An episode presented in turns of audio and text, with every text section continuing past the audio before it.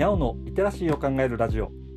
読書と編集の千葉直樹です。このチャンネルでは読書と IT 時代の読み書きそろばんを中心に様々な話をしています。今回お話しするのは架空の鉄道を描いて遊ぶ空想鉄道というものです。土曜日は地図を読む話をしています。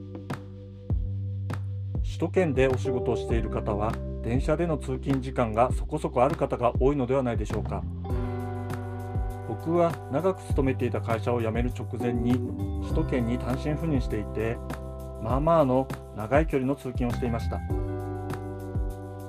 システムエンジニアの仕事というのは客先に出向くことが多いのですが首都圏ではそれが結構広い範囲になるんですよね。当初は担当する顧客が決まっていなかったので東京の東側にある自分の会社に通勤することを念頭に一旦西船橋に住むことにしました。でもしばらくして常駐先として決まったのは府中の顧客だったのですね。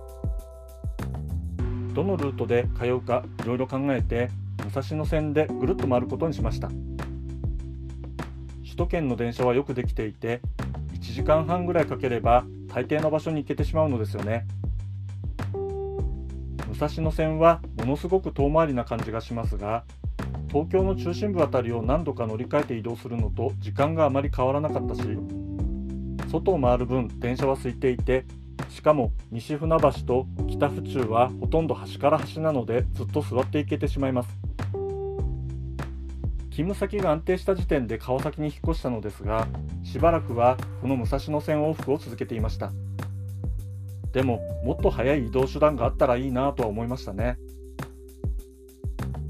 今は東京に行くこともなくなって首都圏の通勤事情はあまり分かりませんが例えば西武新宿線の沿線から東横線沿線に行くなんていう時に池袋渋谷を回ったりするとショートカットする路線があったらいいのにと思ったりはしそうな気がします。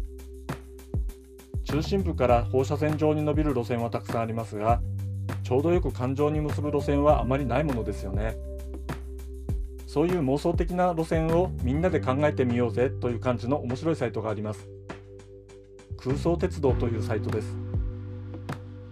ここには僕が考えた最強の路線を路線図の形で載せることができるのです。日本中のいろいろな地域にこういうのがあったらいいなっていう路線を考えている人がいて。うんそう。この路線欲しいって思ったりこれはロマンだなと思ったりするものがたくさん載っているのです。駅名を自分で付けられるのも楽しい感じですね。興味がある方は是非見に行ってみてください。概要欄にリンクを貼っておきます。毎日長距離を通勤するのは本当に大変だと思います。お疲れ様です。今回は架空の鉄道を描いて遊ぶ空想鉄道という話をしました。今日はここまで。読書と編集では IT を特別なものではなく常識的なリテラシーとして広める活動をしています。